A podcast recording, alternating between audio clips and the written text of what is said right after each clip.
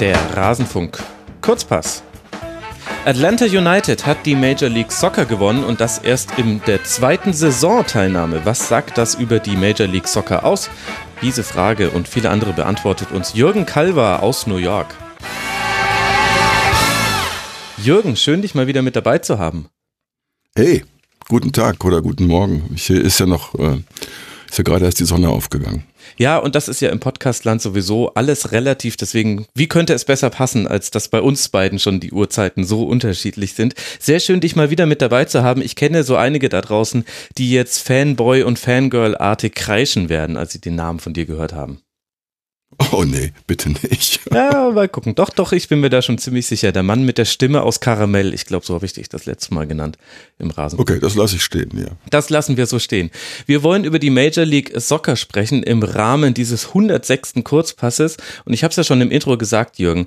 Atlanta United FC hat jetzt das Finale gewonnen. Mit dabei waren auch zwei deutsche Spieler, Kevin Kratz und Julian Gressel. Allein deshalb hat man auch hier in Deutschland ein bisschen was davon mitbekommen.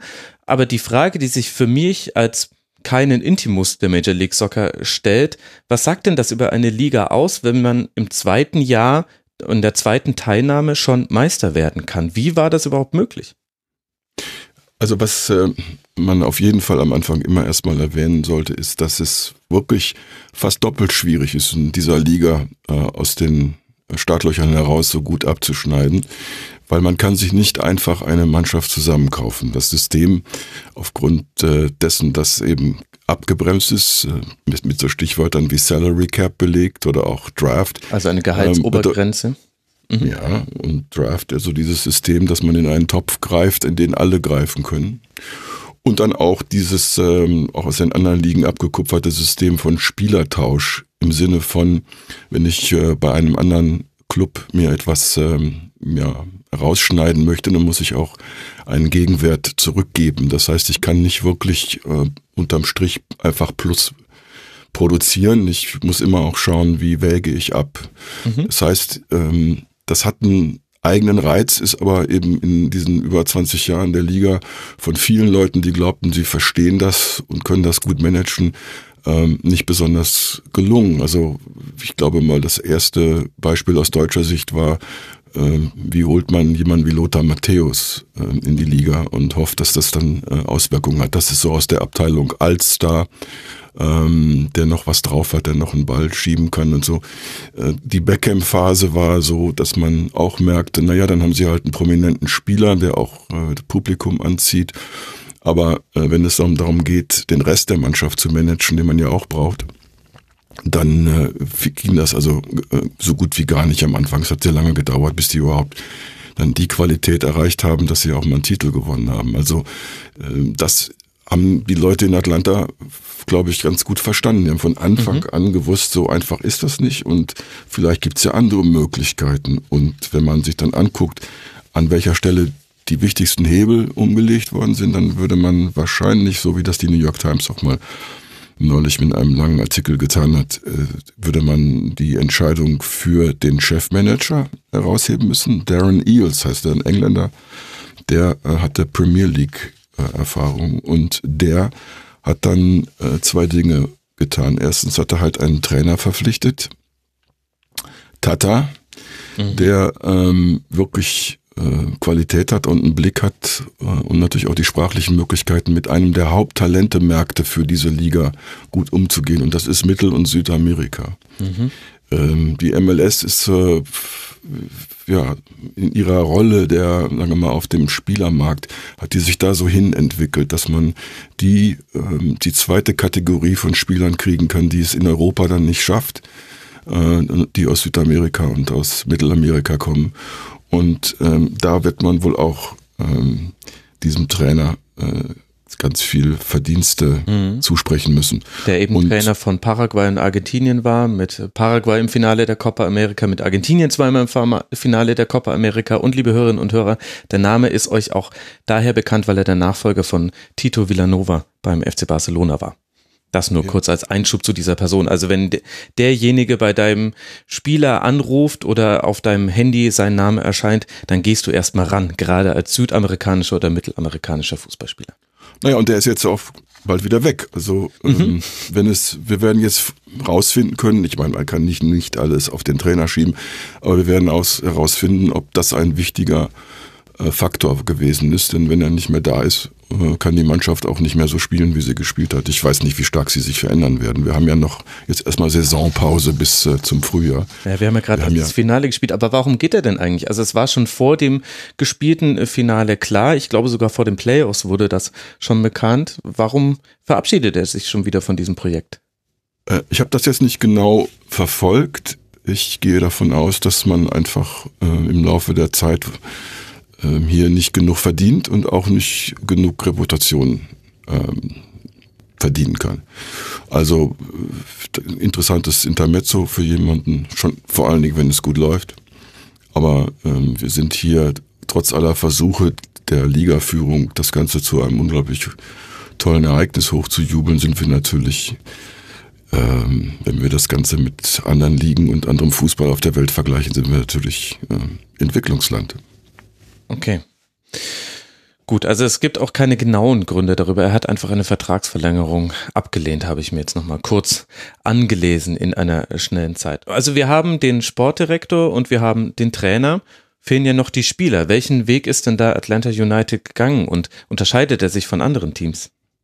Nö, also die haben natürlich auch das äh, so ein ähnliches Konzept ähm, sich äh, erarbeitet wie die anderen auch. Also man nimmt halt dafür ein paar Leute, ähm, die gut und relativ teuer sind, wenn auch nicht ganz so teuer, wie das sich inzwischen schon ähm, entwickelt hat. Also wir haben hier mit äh, Miguel Almiron und äh, Ezequiel Barco, äh, Josef, Josef Martinez haben wir halt mhm. die teuren Spieler, die verdienen halt so zwischen einer und äh, zweieinhalb Millionen Dollar im Jahr, wenn man alles einrechnet. Äh, also die gehören eben zu den Ausnahmespielern in dieser Liga, die also erlaubt, dass ein Club eben ein paar Leute äh, sehr viel besser bezahlen kann. Mhm. Weshalb man ja auch diese, dieses Phänomen ja jetzt pflegt, ähm, was wir dann auch mit äh, jemandem wie Bastian Schweinsteiger in Chicago gesehen haben. Der ist ja da auch für relativ viel Geld hingeholt worden oder Ibrahimovic äh, nach äh, LA Galaxy. Mhm. Und dann äh, ist das hier eine bunte Liste von Leuten, wo die Amerikaner wahrscheinlich nur einen wirklich kennen. Äh, Brad Gusan, der Torwart, der ist mhm. eben auch Nationaltorwart. Der Rest ist, ähm, ja, ist relativ, ähm, ja, das Proletariat, das internationale Fußballproletariat, ähm, das hier antritt. Zu denen dann auch eben Julian Gressel gehört und Kevin Kratz. Mhm. Und wenn es jemanden interessiert, weil ich gerade auf die Liste schaue, erzähle ich auch noch gerne, was diese beiden Herren verdienen. Ja, natürlich. Wenn wir das schon mal wissen, so genau, ohne die Football Leagues. Ja, wobei wir halt in Amerika eine Transparenz haben bei ja, ja. fast allen Ligen, was mhm. das Geld angeht. Und ähm, ja, Gressel mit allem, wenn alles zusammenkommt, 111.000 Dollar im Jahr. Kratz 179.250 Dollar im Jahr. Das ist Zweitliganiveau in Deutschland. Mhm. Das ordnet das auch schon ganz gut ein. Und was für ein Fußball spielt und Atlanta, beziehungsweise kannst du uns mal so ein bisschen einführen, was erwartet einen denn, wenn man die Major League Soccer intensiver verfolgt? Ich habe jetzt nur das Finale gesehen und Finalspiele sind ja immer ein bisschen zäh. Also wir haben eine merkwürdige Mischung ähm, von Fußball hier. Die kommt traditionell aus dem Urverständnis von Mannschaftssport in den USA und von an den Colleges gepflegten, trainerfixierten Ideen von, wie man Mannschaftssportarten trainiert und wie man sie dann umsetzt. Okay. Da ist ganz wichtig Hurra, Begeisterung, Wille, Kampf, Ehrgeiz. Das raushauen, das ist ja wirklich zweite Liga, super. Fit, Fitness. Mhm. Also hat man Spieler, die sind wirklich schnell, also schnell nicht unbedingt jetzt Weltklasse schnell, aber in der Tendenz schnell. Die sind, die können auch 90 Minuten lang laufen. Mhm. Und die können auch vor allem rauf und runter laufen. Also die haben auch nicht dieses innere Problem. Es gibt ja auch den Typ von Spieler, der sagt, was soll das eigentlich? der hängt dann mal durch und schlurft mal irgendwo rum oder so, wenn der Trainer nicht genau hinguckt.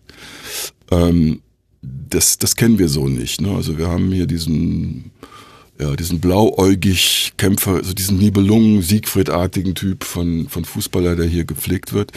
Inzwischen natürlich ein bisschen eingemischt, weil wir haben eben Lateinamerikaner, die sind ein bisschen anders drauf, die können auch mit dem Ball ein bisschen besser umgehen, aber das ist eben nicht die aller, äh, ist ja nicht die Luxusfassung von dem, was wir aus Südamerika kennen.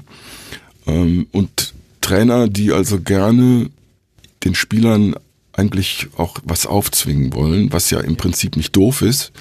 Aber wenn man mit dem arbeiten muss, was man hat, wäre eigentlich der Trainertyp der bessere, der wie ähm, ja mit den 49 äh, Zahlen beim Lotto äh, irgendwie gut umgehen kann und sagen kann, okay, wir spielen jetzt mit diesen Zahlen und holen uns da halt eine gute Quote. Äh, das können nur wenige Trainer hier und ähm, wir müssen auch sagen, wir haben ja auch jetzt nicht unbedingt die große Trainerqualität. Das heißt, wir haben hier nicht die besten Trainer der Welt. So ergibt sich eben ein Bild, dass ja ein kampforientierter, relativ schneller Ball gespielt wird. Aber ähm, der zweite oder dritte Pass ist eigentlich eher ein Zufallsprodukt. Ähm, den Ball kontrollieren, ähm, im Spiel halten, äh, ein Spiel dominieren, sich auch bewusst mal ganz jämmerlich zurückfallen lassen, aber trotzdem also defensiv orientiert den Ball halten und den Gegner mürbe machen und so. Das sind alles Entwicklungsphasen von Fußball, die hier, wenn überhaupt, noch gelernt werden müssen. Und ich weiß gar nicht, ob das wirklich das Publikum merkt, denn das wäre jetzt mein letzter Seitenhieb, ähm, wenn man für ein Publikum spielt, das nun auch nicht wirklich verwöhnt ist und trotzdem irgendwie mitmacht und trotzdem begeistert ist und in die Stadien strömt dann kriegt man natürlich auch keine kritische Resonanz. Ne? Also wenn, mhm. Muss ja dann vielleicht also, auch gar nicht sein. Also der Erfolg, der Publikumserfolg spricht da durchaus für das, was man da in der MLS sehen kann. Also der Zuschauerschnitt ist jetzt relativ konstant in den letzten Jahren bei circa 22.000 Zuschauern pro Spiel. Da muss man dazu sagen, in der letzten Saison wurden 391 Spiele gespielt. Es sind insgesamt 23 Teams in zwei Divisions und dann gibt es noch ein Playoff-System. So kommt man auf relativ viele Spiele. Und Atlanta United zum Beispiel hat über 30.000 Dauerkarten verkauft im zweiten Jahr der Liga-Zugehörigkeit und einen Schnitt von über 50.000 Zuschauer. Also die Leute strömen zuhauf in die Stadien. Äh, Anmerkung. Ja. Wir, wir haben ähm, im Grunde auch hier, das gibt es ja in anderen Ligen, in ähnlichen Situationen auch, wir haben eigentlich zwei Klassen von äh, Fankultur. Okay. Wir haben, wir haben die Orte, in denen wirklich eine enorme Begeisterung entstanden ist, auch erst relativ spät. Das ist zum Beispiel in Seattle als ersten ja. mhm. äh, Ort gelungen, wo man in einem großen Footballstadion spielt und da kommen im Schnitt so um die 40.000 Leute. Mhm. Ähm, Orlando ist auch ein relativ neuer äh, Club, hat auch äh, einen höheren, äh, einen größeren Einfluss auf die Durchschnittszahlen. Und jetzt mit Atlanta und den Zahlen, äh, die du gerade erwähnt hast, kommen wir also ziehen wir also den, den, den Schnitt noch weiter hoch. Das ist aber wirklich nur so punktuell und in der Mathematik wissen wir ja mhm. den Unterschied zwischen Schnitt und Mittel. Ja. Ähm, der Schnitt wird halt durch ähm, solche Zahlen ganz schnell äh, nach oben gezogen. Äh, in der Mitte heißt das äh, noch, äh, noch nicht alles. Also wir haben auch wirtschaftliche Probleme in einigen Orten, wobei einige sind, werden offen behandelt, einige sind verkappt. Mhm. Die Liga macht nach wie vor keinen Gewinn. Das ist ganz wichtig. Was da passiert, ist ähm, showtechnisch sehr gut.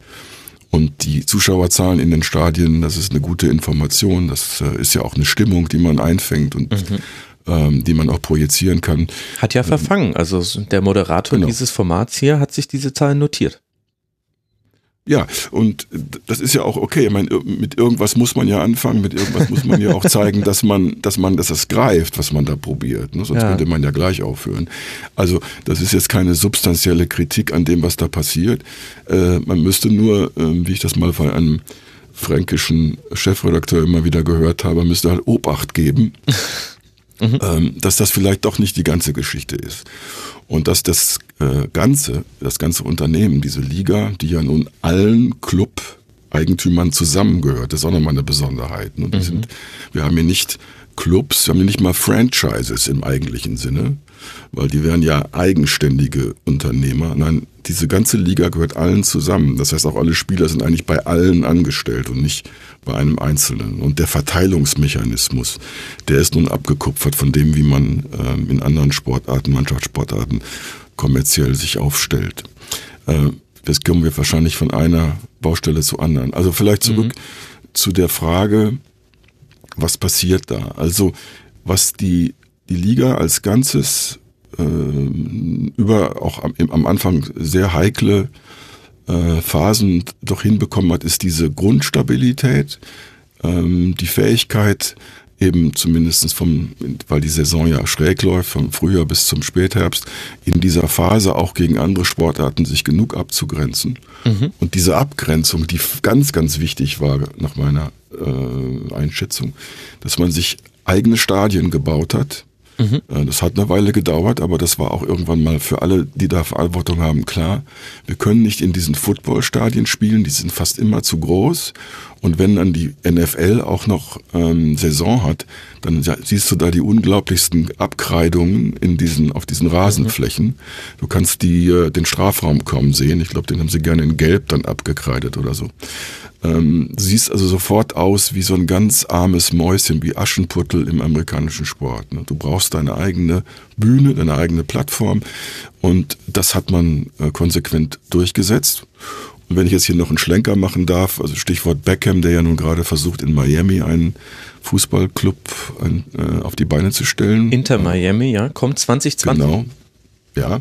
Ähm, die Schwierigkeiten, weshalb das so lange gedauert hat, lagen jetzt in der Verpflichtung, der muss ein Stadion bauen mhm. und diesen Plan auf die Beine stellen. Und für den finanziellen Teil gab es überhaupt keine Probleme. Der Mann hat genug Co-Investoren, die bereit sind, da mitzumachen. Ähm, das Problem war hier ein rein städtebauliches, ähm, die Erlaubnis zu bekommen, Flächen äh, nutzen zu können, entweder Dinge abzureißen, umzupflügen oder ähm, ja, Gelände, das brach lag, irgendwie zu benutzen. Und er ist da mehrfach von der Wand gelaufen, weil er sich mit bestimmten Projekten da, ähm, ja, da verliebt hatte in Projekte. Und ähm, so, so kann man manchmal eben auch darauf hinweisen, es gibt ganz andere Faktoren für da, dafür, wie diese Liga läuft, hm. wie diese Clubs funktionieren. Die haben nichts mit dem Sport zu tun, die haben nicht mal was mit dem Geld zu tun, das man braucht, um das auf die Beine zu stellen. Das ist also eine ganz äh, faszinierende Gemengelage. Ja, absolut. Also David Beckham hat eben sein eigenes Team äh, gegründet. Es gibt schon das Logo, noch kein Stadion. Bei Atlanta war das auch einer der Gründe, warum es erst in Anführungszeichen vor zwei Jahren dann in der MLS losging. Vorher noch in der zweiten Liga, glaube ich, vor vier Jahren war das dann, weil man da auch auf äh, das Footballstadion warten musste, das fertig gebaut wurde. Für die Atlanta Falcons übrigens ist es auch der gleiche Owner, also Arthur Blank. Ihr erinnert euch vielleicht noch, wie er am Super Bowl schon unten am Spielfeld dran stand bei diesem legendären Comeback der New England Patriots gegen Atlanta war das vor zwei Jahren für alle Football-Fans da draußen. Aber jetzt haben wir immer noch nicht so ganz, finde ich, die Faszination der MLS beschreiben können. Also sportlich hält sich die Relevanz immer noch im Rahmen. Ich finde, du hast das ganz gut eingeordnet. Und das, was ich gesehen habe, ich habe in diesem Jahr das Finale verfolgt. Im letzten Jahr habe ich bei den Playoffs ziemlich viel mir angeguckt. Das ist so ungefähr, wie du es beschrieben hast. Es kann nicht ganz mithalten mit europäischen Ligen und das ist dann schon ein Euphemismus, eher so Zweitliganiveau einer europäischen Liga. Und trotzdem ja eben diese einzelnen Standorte, von denen es ja jetzt peu à peu immer mehr als weniger gibt, an denen so eine hohe Begeisterung für diesen Sport da ist. In Beschreibungen, die den US-Sport generell behandeln, hört man immer wieder das Argument, weil der American Football neben Baseball Amerikas liebstes Kind im ausgeführten Sport Basketball muss man vielleicht noch mit dazu nehmen, aber weil die da so große Probleme unter anderem mit Kopfverletzungen haben, schicken schicken Familien ihre Kinder lieber zum Fußball, der als weniger gefährlich für die Kinder angesehen wird. Und das wird immer als ein Argument herangezogen, warum der Fußball größer werden würde in den USA. Im Frauenfußball ja schon länger und jetzt auch im Männerfußball. Ist denn das jetzt auch wieder so eine europäische Sichtweise, die sich eigentlich nicht mit dem hält, was du dann vor Ort beobachten kannst? Oder woher kommt es, dass der Fußball doch ja an Fans zugewinnt? Ja, ich, ich finde, man darf das ähm, ruhig mit reinnehmen in die Betrachtung. Ähm, ich glaube, die, die eigentliche Frage, die sich so eine Liga dann stellen muss, wenn sie so langsam in Fahrt kommt, ist, wie man ein effektiv vorhandenes Reservoir an Interesse, das ist in den USA, was Fußball angeht, sehr groß, mhm. wie man das nutzen kann. Und das Reservoir besteht aus Millionen von Kindern, die an den Fußball herangeführt werden, die dann zum Beispiel in den Schulen, wo also Sport ja anders als in Deutschland sehr stark verankert ist, die dort also in Mannschaften groß werden. Und wer dann eben da nicht Football spielt, weil das können ja nun auch nicht alle, oder wer da nicht Baseball spielt, das können eben nicht alle, der hat auch eine Chance beim Fußball. Und Fußball ist eben auch eine Sportart, die sehr viel verschiedene Typen von Athletik verarbeiten mhm. kann. Da können halt große und kleine äh, und mittlere und äh, manchmal auch etwas stämmige oder so. Die können alle irgendwie mitmachen und die sitzen auch nicht rum auf der Bank, die können dann alle spielen und so. Also Fußball hat erstmal von der Grundausstattung her als das angefangen hat in Amerika vor 30, 40 Jahren, hat einen unglaublichen Boom an dieser Basis erlebt. So, das Problem ist dann, was passiert auf der nächsten Ebene? Und da hat es eben, auch das ist Tradition, eine wirklich schwierige, äh, einen, einen Flaschenhals gegeben, ehe diese Profiliga auf die Beine gestellt wurde. Und das ist College-Fußball. Mhm. Ähm, es ist durchaus sinnig für einen halbwegs talentierten jungen Spieler von der Schule, der ein Stipendium haben möchte, beim Fußball zu bleiben. Und dann macht er auf der Uni, wo er ein Stipendium bekommt, seinen Abschluss und geht dann mit seinem Leben irgendwo anders hin, ist 22, 23 Jahre alt und es geht weiter. Ähm, also jemand wie Gressel ist ja hier auch am College gelandet, in Rhode Island, glaube ich, habe das nochmal nachgeguckt. Ähm, und hat sich eben da sicherlich erstmal nicht ausgerechnet, das ist die, die Plattform für, für mein weiteres sportliches Leben, sondern das ist vielleicht einfach so eine Mischung. Ich mache dann einen Abschluss und dann gucke ich mal weiter. Mhm. Ähm, Problem Nummer eins, College-Fußball war nie ein intensiver Sport, ähm, war saisonal immer nur eine knappe Veranstaltung, ist es auch heute noch. Ähm, vom Training her habe ich vorhin schon mal beschrieben, was da für Leute das Sagen haben und wie da gespielt wird. Ähm, dazu kommt, dass man Spieler in der Altersgruppe von 18 bis 22, wo sehr viel Entwicklung vielleicht noch möglich ist, aber eigentlich dann wegsaugt von der Entwicklungsmöglichkeit Richtung Profisport. Ähm, in den frühen Phasen haben sich dann eben amerikanische Talente ähm, nach Europa aufmachen können, haben sich halt dort ein bisschen weiterentwickeln können. Das war aber immer alles äh, sehr selten. So, jetzt kommt diese Profiliga irgendwann vernünftigerweise, wird installiert wird aber sehr besorgt installiert. Warum?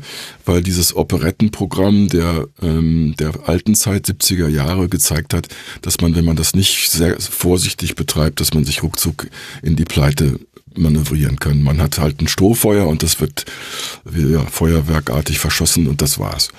Und, äh, das war ja dann Sorg 94, dass die Major League Soccer quasi genau. wieder neu gegründet wurde. Mhm. Und die FIFA hat das auch ähm, ja sogar ein bisschen mit angeregt und mit, äh, mit gefördert. Also zum Beispiel auch die Vergabe der äh, Fußball-Weltmeisterschaft nach äh, in die USA mhm. war auch gedacht, um zu zeigen, okay, Fußball kann auch auf einem höheren Niveau in den USA funktionieren. Nun hat aber die Liga ähm, aufgrund dieser Vorsicht eben all diese Verstrebungen eingezogen, die ich ja vorhin schon mal erwähnt habe. Also diese Kopie dieser anderen Verhältnisse des Sports in den USA, statt sich also nach äh, an, an anderen Modellen zu orientieren, sagen wir mal, äh, an dem, was in Europa stattfindet. Also ist eine Liga entstanden, die ist komplett dicht da kann man sich einkaufen, je nachdem, wie das aussieht. Aber man kann jetzt eben nicht irgendwo unten in der untersten Liga anfangen und eine Mannschaft fördern und nach oben bringen mhm. und irgendwann in diese Liga bringen. Das heißt, diese Mechanismen, die auch dafür da sind, Sport qualitativ weiterzuentwickeln, zumindest im kommerziellen Bereich, ähm, die, die fehlen hier völlig. Und ähm, damit äh, entsteht so eine, so eine Inselsituation, die für vieles mitverantwortlich ist. Das ist so ein bisschen wie mir san mir, ähm, nur halt nicht auf dem hohen Niveau, auf dem das die Bayern äh, mit München äh, vorexerzieren konnten. Und ähm, dazu kommt noch ein weiteres. Äh, man hat, das war auch nicht blöd, man hat irgendwann, ich weiß jetzt nicht welches Jahr, einen Mann aus der NFL abgeworben, der ist Commissioner geworden, also der Geschäftsführer, der heißt Don Garber, ein Marketingfuchs.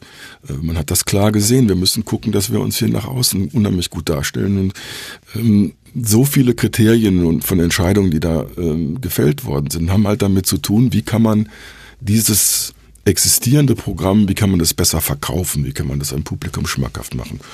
Und das ist eben jetzt, in der jetzigen Phase, wenn man auf die Zuschauerzahlen achtet, gelungen. Mhm. Aber nur bis zu einem gewissen Grad. Also, Spielernachwuchs in diese Liga reinzuholen, ja, äh, hauptsächlich inzwischen Lateinamerikaner, Mittelamerika, Südamerika. Die amerikanischen Spieler werden also nicht hoch, nicht wirklich hochgeholt. Ja, äh, Gress, Leute wie Gressel aus Europa oder so kommen ja nun auch noch dazu. Ähm, Nummer zwei, der Trainer-Nachwuchs ist nicht ähm, dazu, wird nicht wirklich herangeführt, sagen wir mal so, wie das in Deutschland mit diesem Akademie-Denken ähm, und der Ausbildung von Trainern existiert. Auch das fehlt hier.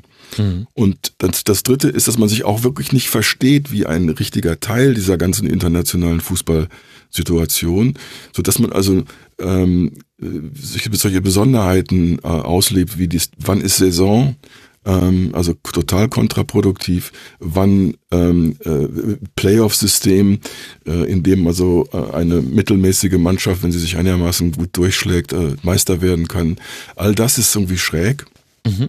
Und ähm, dazu kommt jetzt noch ein ganz an, entscheidender Faktor, dass äh, dieses Produkt zwar im Stadion funktioniert, das ist ja auch, das ist ja auch logisch, ist ja auch attraktiv. Ähm, Klammer auf, äh, Eishockey zum Beispiel ist im Stadion ein unglaublich faszinierender oder in der Halle ein unglaublich mhm. faszinierender Sport. Am Fernsehen ähm, eigentlich gar nicht so doll. Ähm, man denkt das immer, weil man kann den, Puck, den Puck besser verfolgen und so. Ähm, ist aber nicht so. Die Stimmung einer Eishockey-Arena ist einfach, die nimmt dich einfach mit. Fußball kann auch so sein. Ähm, aber der Wirtschaftsfaktor ähm, sind Fernsehrechte. Ja. Und die Fernsehrechte-Situation ist für die MLS schlecht und das ist auch, äh, das liegt auch an den Zuschauer-Einschaltquoten. Äh, also das Spiel jetzt das, ähm, um den Cup, ähm, das hat eine, äh, das hat rund vier Millionen ähm, Amerikaner haben, wurden also da ermittelt, haben das gesehen. Ich tippe mal, da sind Zahlen für den spanischsprachigen Fernsehteil nicht mit drin. Äh, das ist, das ist wahnsinnig niedrig. Also wir liegen bei einem durchschnittlichen NFL-Spiel äh, liegen wir beim Vierfachen oder so. Mhm. Ähm, und ähm, klingt schön, vier Millionen, ne? aber ja. das ist ein Land, ein Land von 330 eben. Millionen Einwohnern. Also ähm, das verschwindet wieder. Das heißt, man kann eben auch da diesen Geldtopf nicht wirklich ran. Ähm, das ist schon besser geworden, aber es ist nicht genug. Das heißt also, da, da lähmt man sich auch. Also man kommt nicht wirklich vom Fleck. Jetzt habe ich den Faden verloren, du musst helfen. ja, wir, wir reiten ja gerade so ein bisschen durch die Geschichte der Major League Soccer und äh, stellen die Frage, du hast dann unter anderem den Marketing-Guru von der NFL mit äh, reingebracht, äh, stellen die Frage, warum steht die MLS äh, da, wo sie jetzt ist? Also, dass sie sportlich nicht relevant ist. Da hast du uns jetzt das Flaschenhalssystem und das, ähm, die fehlenden Trainer beschrieben. Jetzt sind wir gerade so ein bisschen bei der Finanzierung. Das hattest du ja auch am Anfang gesagt, dass sich die MLS immer noch nicht trägt. Also sie wirft noch keine Gewinne ab für die Vereine, denen die Liga gehört. Und das liegt eben vor allem daran, dass es vor Ort gut funktioniert als Sport im Stadion, aber am Fernseher nicht. Da sind wir jetzt hingekommen. Genau. Und einer der Gründe, warum man wirtschaftlich nach wie vor ähm, so positiv wirkt, ist diese ähm, die Ausdehnung der Liga, also die Expansion oder wie wir hier ja Expansion mhm. sagen, weil mit einer Expansion verbunden ist dieses System, dass jemand, der dann ein reingeholt wird oder rein darf, dass der eine sogenannte Expansion Fee, also eine ziemlich hohe Gebühr bezahlen muss. Mhm. Der kauft sich also ein. Dieses Geld wird dann dazu verwendet, auf alle anderen, die schon drin sind in dieser Truppe, äh, um, zu gleichen Teilen umzuverteilen. Das hilft also dazu, die Löcher zu stopfen, die bei den anderen existieren. Okay. Auf der anderen Seite ähm, ist das aber so etwas ähm, wie äh, amerikanisches Roulette. Also das heißt ja so, diese Spielform, wir nennen das hier Ponzi-Scheme. Ähm, also solange es Leute gibt, die von außen reinkommen und reinzahlen, ähm, in dieses, oder Pyramide nennt man das, glaube ich. Ja, Schneeballsystem kann man Schneeballsystem, ja. genau. Mhm. Ähm, solange also Leute von außen reinkommen und eben auch wachsende äh, Beträge mit reinschießen, lassen sich äh, einige Sachen verschmerzen und gleichzeitig führt aber eine Ausdehnung in sagen wir mal, in der äh, Horizontale, die führt nicht unbedingt zu Qualitätsgewinnen, äh, wenn es um den Kern, um das Kernangebot, nämlich den Fußball geht. Mhm. Die würde ja durch eine vertikale äh, Wettbewerbssituation viel markanter werden. Also oben, unten, äh, Aufstieg, Abstieg zum Beispiel, können da den Druck erhöhen. In der horizontalen kannst du den Druck nicht erhöhen. Du machst einfach nur mehr von der, du machst eigentlich nur die Suppe dünner, mhm. äh, damit alle was davon haben. Und ähm, das Kernproblem, wenn ich es ähm, versuche runterzubrechen, weil ich habe mich eben damit auch schon öfter beschäftigt und auch Leute äh, gesprochen, die ähm, den, den Fußballverband, der dahinter steckt, hinter dem Ganzen, hinter dem System, auch verklagt haben, um den an FIFA-Regeln zu erinnern. Ähm, es, was, was dieser, in diesem Land jetzt fehlt, nachdem Fußball kommerziell zumindestens interessant genug aufgebaut worden ist, ist wirklich ein Unterbau, der zwei Dinge leistet. Der erstens den sportlichen, ähm, das sportliche Förderband ähm, mit herstellt, das professioneller Mannschaftssport braucht. Der also wegkommt von der Highschool, der wegkommt vom College. Das ist notwendig. Dazu muss man aber. Warum ist das College so schlecht? Das habe ich noch nicht ganz verstanden. Weil sie sich nicht auf den Fußball konzentrieren können oder weil dort die Form der Ausbildung eine andere ist? Weil eigentlich sind das ja sehr professionelle Strukturen, in die man da als junger Spieler reinkommt. Ja, aber nicht was den Fußball angeht. Okay. Fußball ist an den Colleges wirklich keine sehr wichtige Sportart. Ist zwar mhm. total etabliert und sie haben vernünftige Trainings und Spielmöglichkeiten. Ähm, sie haben auch den Stab, den man braucht, äh, um das Ganze zu, zu, äh, zu machen. Aber man spielt zum Beispiel nicht das ganze Jahr über äh, Wettbewerbsfußball ähm, im, am College. Das sind nur ein paar Monate, in denen okay. Mannschaften gegeneinander spielen. Und ähm, die Ausrichtung ist halt auch die. Also wenn ich als junger Schüler sage, ich, ich möchte jetzt eben an, an eine Uni gehen, was ja legitim ist, aber dann verliere ich ja das, das Profi-Geschäft aus dem Blick und falle damit auch aus für die für das Förderband Profifußball. Hm. Ähm, die, ähm, die, die, die Fähigkeit in einem so riesigen Land jetzt so einen Unterbau herzustellen, der bedeutet, ja, wir haben auch, sagen wir mal, ähm, Regionalliga oder Zweitliga-Qualität in mittelgroßen Städten oder vielleicht auch kleineren Städten, wie wir das jetzt in einem vergleichsweise kleinen Land wie Deutschland ja haben, ja, wo die meisten Bundesliga-Clubs sind wirklich Großstadtclubs mit ein paar Ausnahmen, aber in der Regel ist das so. Ähm, und darunter ähm, ja, findet sich dann die zweite Gruppe wieder, das sind dann halt also mittelgroße Städte oder so. Das heißt, ein Schema, das zeigt, wie können wie kann die jeweilige wirtschaftliche Basis in einem Ort auch ein, so, so ein Unternehmen auch tragen helfen?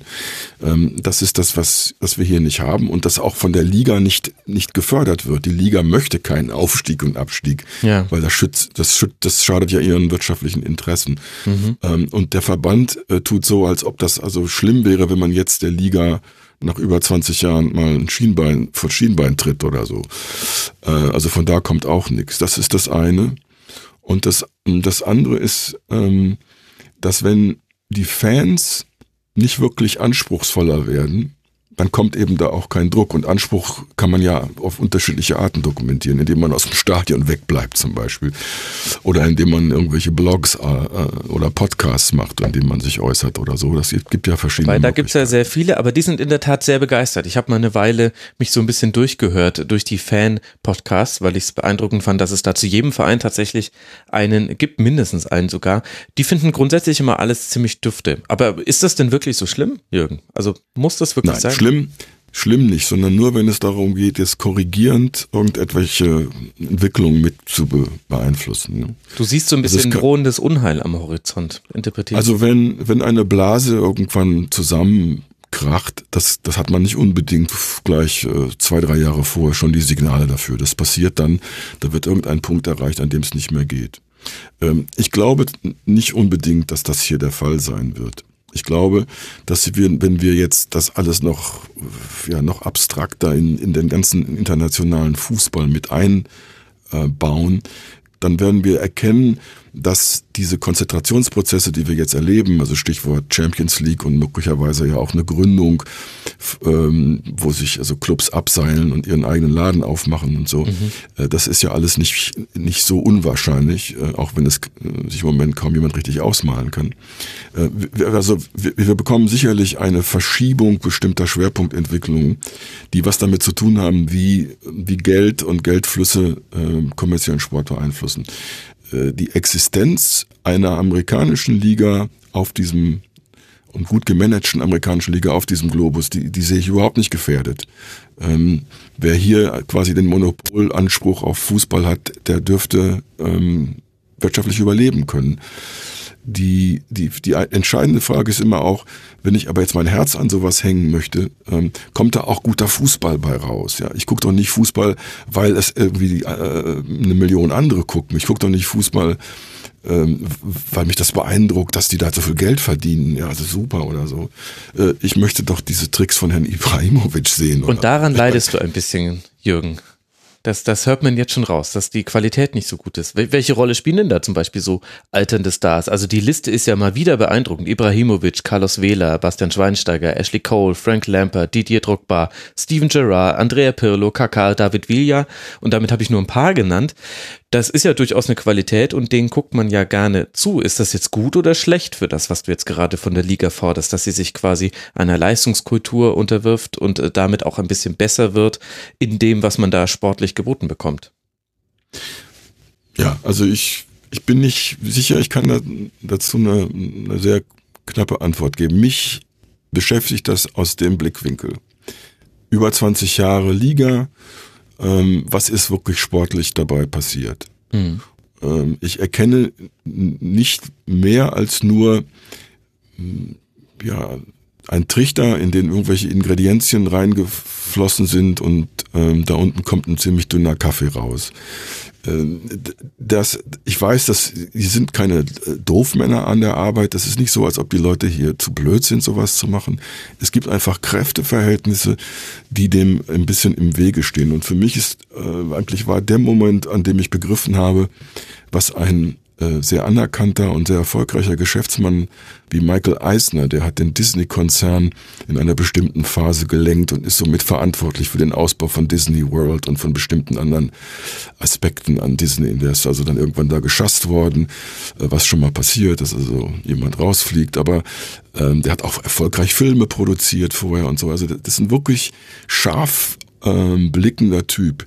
Wo steckt er sein Geld rein, als er für sich und seinen Sohn, der also nun auch noch ein bisschen Starthilfe braucht im Geschäftsleben, äh, als, als er überlegt, wo kann ich jetzt mich im Fußball engagieren, der geht nach England. Der geht nach Plymouth. Nee, warte mal, Plymouth? Ich glaube Plymouth. Ähm, und kauft da irgendwie sich in der dritten Liga ein für 10 Millionen oder so, ja. In einem miss, missgemanagten Club. Aber mit der Idee, wenn ich hier alles richtig mache, komme ich mit meinem Investment vielleicht in die Premier League und komme in die großen Töpfe. Und da gibt es eben einen, einen Qualitätsanspruch, in dem Fall von Seiten eines Geldgebers, der geht weit über das, der, der, der erzeugt Effekte, hoffentlich. Mhm. Äh, wenn ich das nicht habe, wenn ich diesen Druck nicht habe, komme ich doch nicht weiter das kommt doch nicht vom Himmel. Also die, die guten Trainerideen, die, die, was, oder was weiß ich, das, äh, nehmen wir halt Guardiola oder so als, als, äh, als Fall, wie sich da jemand ähm, vom Spieler zum Trainer entwickelt und dann so erfolgreich wird im Durchdenken des Spiels. Das, äh, das geht doch nur da, wo der Anspruch da ist. Ich brauche Qualität. Sonst würde der doch gleich wieder nach Hause geschickt, wenn der da seine Männchen auf dem, auf dem, auf dem Takt, auf der Taktiktafel durch die Gegend schiebt. Dann sagen ja, pff, was brauchen, was soll das oder so, ja. Nein, weil es eben Qualität produziert und weil es sich beweist, wird es dann auch von anderen äh, wahrgenommen und akzeptiert und vielleicht nachgeahmt. Oder sogar versuchen Leute Antworten zu finden auf den Fußball eines Guardiola. Mhm.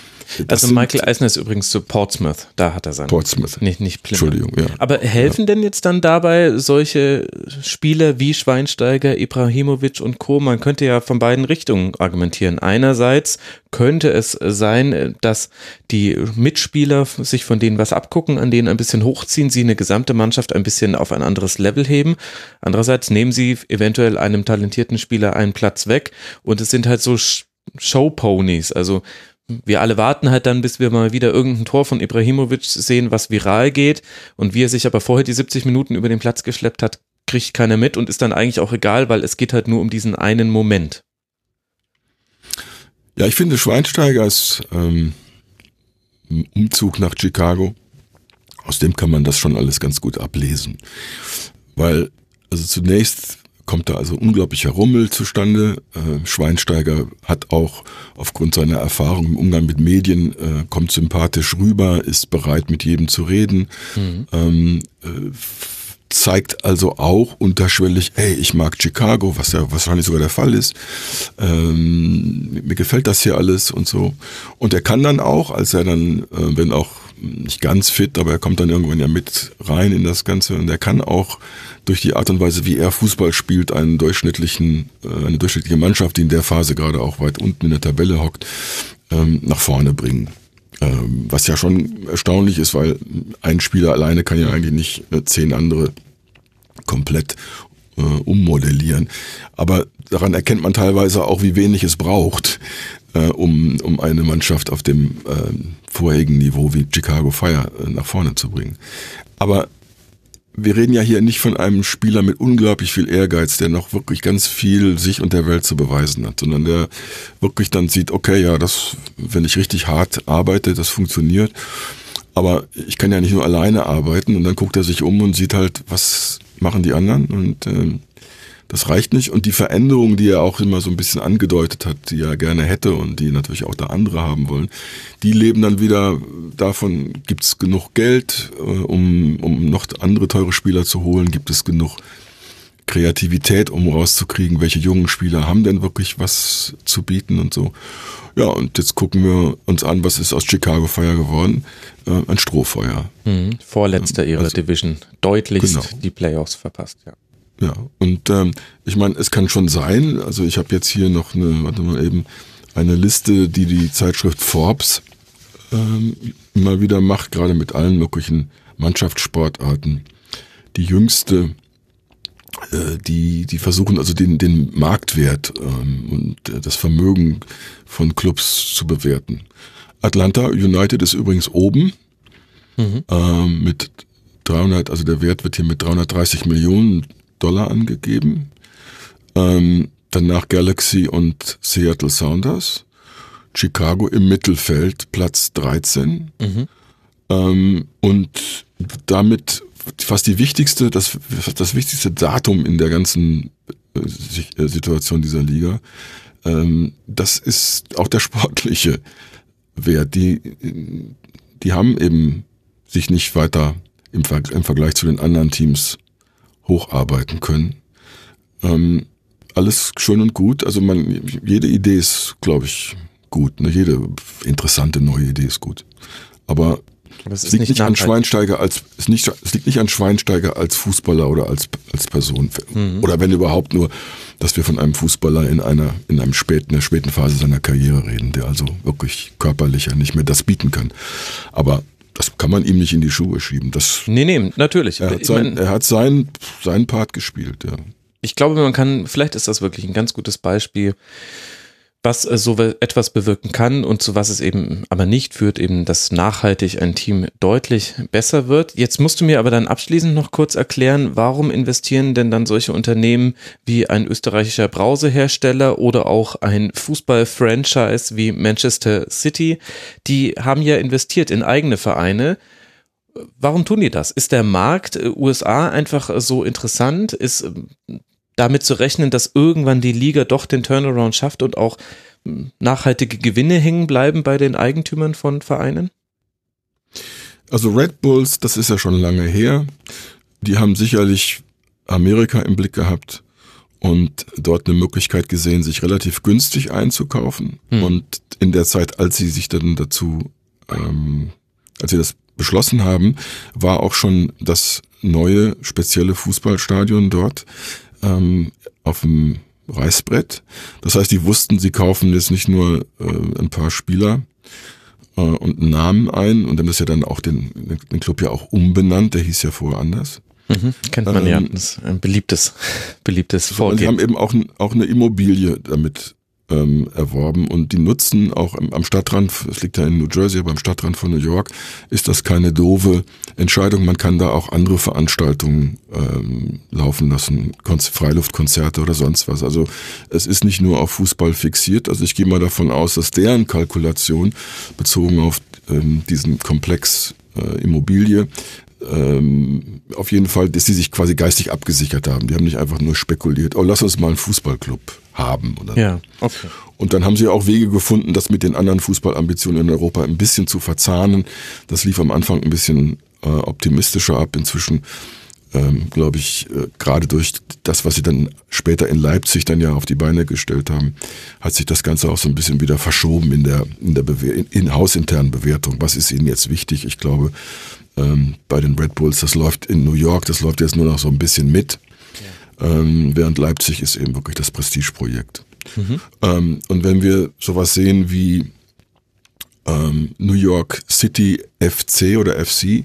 Das ist ja nun ähm, Manchester City und äh, Geld aus, äh, dem, aus dem Nahen Osten. Hm. Äh, da, da, kann ich das noch nicht so richtig verstehen, aber ähm, ich, ich denke mal, dass da die Spekulation da ist, okay, wenn der Preis stimmt, und die mussten ja nun also ein völlig neues Team auf die Beine stellen, aber wenn der Preis stimmt, dann, dann kann man langfristig ähm, auch Geld wieder einspielen. Ich glaube, die haben einen, langen Atem bei sowas. Auf der anderen Seite ist natürlich alles, was ähm, dieser Tage im Nahen Osten so angezettelt wird, dieses ganze Softpower-Thema, ne? wie, diese, wie diese Staaten, sei es nun jetzt Saudi-Arabien mit Infantino oder Katar oder so, ähm, wie die sich einbringen in Sport, daran kann man ja erkennen, dass die oft auch einfach andere Überlegungen haben, als äh, sich jetzt wirklich mit Sport, mit dem Sport genau zu oder mit dem Fußball zu identifizieren, sondern es geht auch darum, sich politisch, weltpolitisch so aufzustellen, dass man zeigt, wir sind von Bedeutung oder so. Mhm. Äh, ein völlig sportfremdes, ähm, eine sportfremde Überlegung, aber auf der anderen Seite natürlich auch nachvollziehbar, wenn Geld da ist, dass man äh, ja sowieso irgendwo ausgeben möchte. Und es waren auch sogar nur 100 Millionen US-Dollar, die man 2013 zahlen musste. Das ist gar nicht so viel, wie ich erwartet hätte. Du bist ja fit, ey. Warum machst du das nicht alleine hier? weil ich ja dann, weil ich ja nur dieses angelesene Wissen habe, Jürgen. Das bringt uns ja alles nicht so. weiter. Und es bringt ja auch nichts, wenn jemand äh, versucht, eine sportliche Bewertung vorzunehmen, wenn er, wenn er halt einmal ein paar Spiele gesehen hat. Da brauche ich dann schon so Leute wie dich die mir ja, das dann Aber es ist schön, nein, aber es ist schön, ich meine, wir haben da schon mal uns gegenseitig schon mal auf die Schenkel gehauen. Du bist ja immer super vorbereitet, das hilft ja auch, ähm, diesen Podcast äh, in diese Qualitätsstufe zu bringen. Jetzt nicht schon wieder. Also wenn du Nicht schon wieder. Aber sagen wir mal, mach, lass mich mal einen schräges, äh, schrägen Vergleich riskieren. Mhm. Also wenn du verantwortlich wärst für die für Major League Soccer, oh wären die schon, dann wären die schon weiter. Ja, ich weiß es nicht.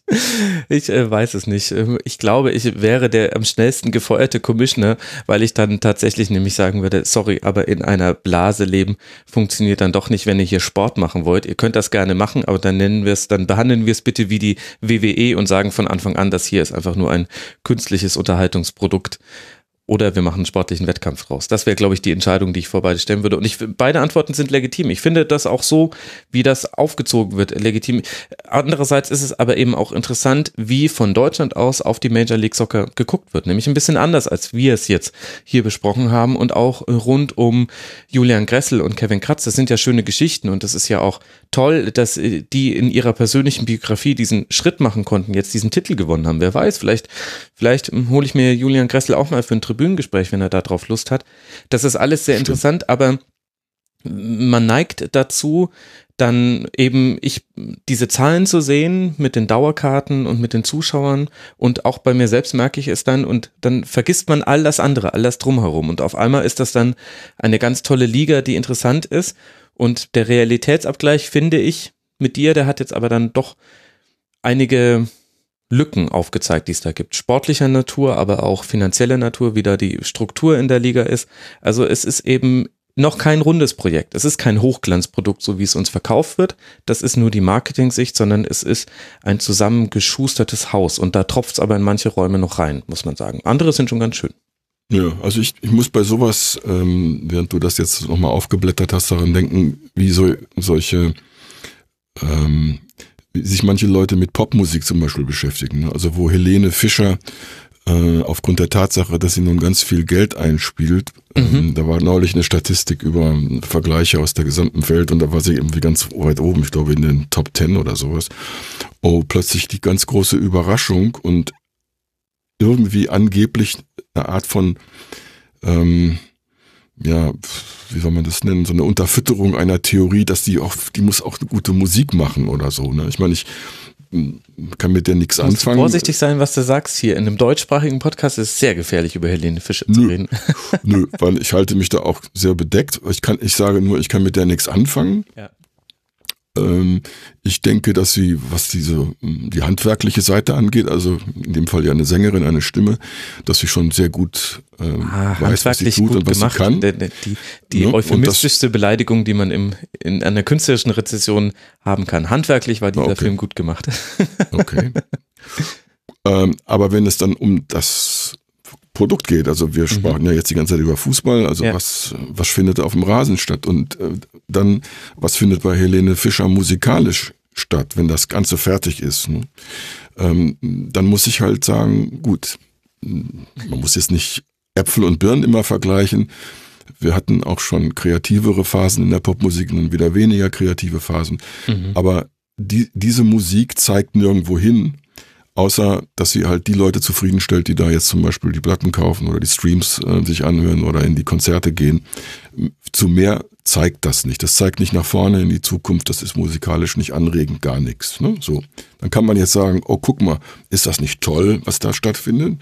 Und ich sage jetzt als alter Nullkopf, äh, nee, das reicht mir nicht. Ja, das, das, das gibt mir nichts. Und ähm, also bitte erzähl mir nicht, dass da jetzt die Tatsache, dass da jemand Millionen verdient, dass das irgendetwas bedeutet, äh, außer das, was es ist. Ja, ein wohlhabender Mensch und das sei diesem Menschen auch gegönnt. Ich missgönne nicht jemandem, dass er Geld verdient. Ich finde nur, die Bewertung sollte von Leuten wie uns äh, eben immer auch darauf hinweisen, naja, das ist nur ein Teil der Geschichte. Mhm, absolut. So wie man ja auch sportliche Leistungen nicht nach dem Gehalt der jeweiligen Person bewerten soll. Es ist nicht der eine Sportler automatisch der bessere Sportler als der andere, nur weil er ein höheres Gehalt hat. Das ist ja dann wieder der Bogen zurück zum Sport. Jürgen, das war mal wieder sehr erkenntniserhellend. Wie immer, wenn ich es schaffe, mich mit den USA zu verbinden hier im Rasenfunk. Und das bist ja dann immer du. Danke dir mal wieder für deine Zeit. Oh, äh, Zeit. Äh, Wir sind, glaube ich, wieder etwas länger, als wir eigentlich wollten. Ja, es ist aber noch gerade noch so im Rahmen, weißt du, ich alter Fuchs hab dir schon eine Zielmarke genannt, die noch unter der Maximallänge lag. Okay. Also wenn wir das nochmal irgendwann zu einem anderen Thema machen, dann du darfst mich auch gerne mal zwischendurch bremsen oder reingrätschen oder so. Ja, aber will ich ja gar nicht. Ich mache das genau dann, wenn ich das möchte und ansonsten finde ich das wunderbar so und wie die Hörerinnen und Hörer es finden, das werden sie dir ja sowieso sagen, vermutlich wieder zu großen Teilen auf Twitter at American Arena ist da der Account eures Vertrauens, dahinter steckt nämlich Jürgen. Jürgen, danke Ja. dir, dass du mal wieder mit dabei warst. Danke dir, dass du mir die Möglichkeit gegeben hast, mich hier äh, auszumehren.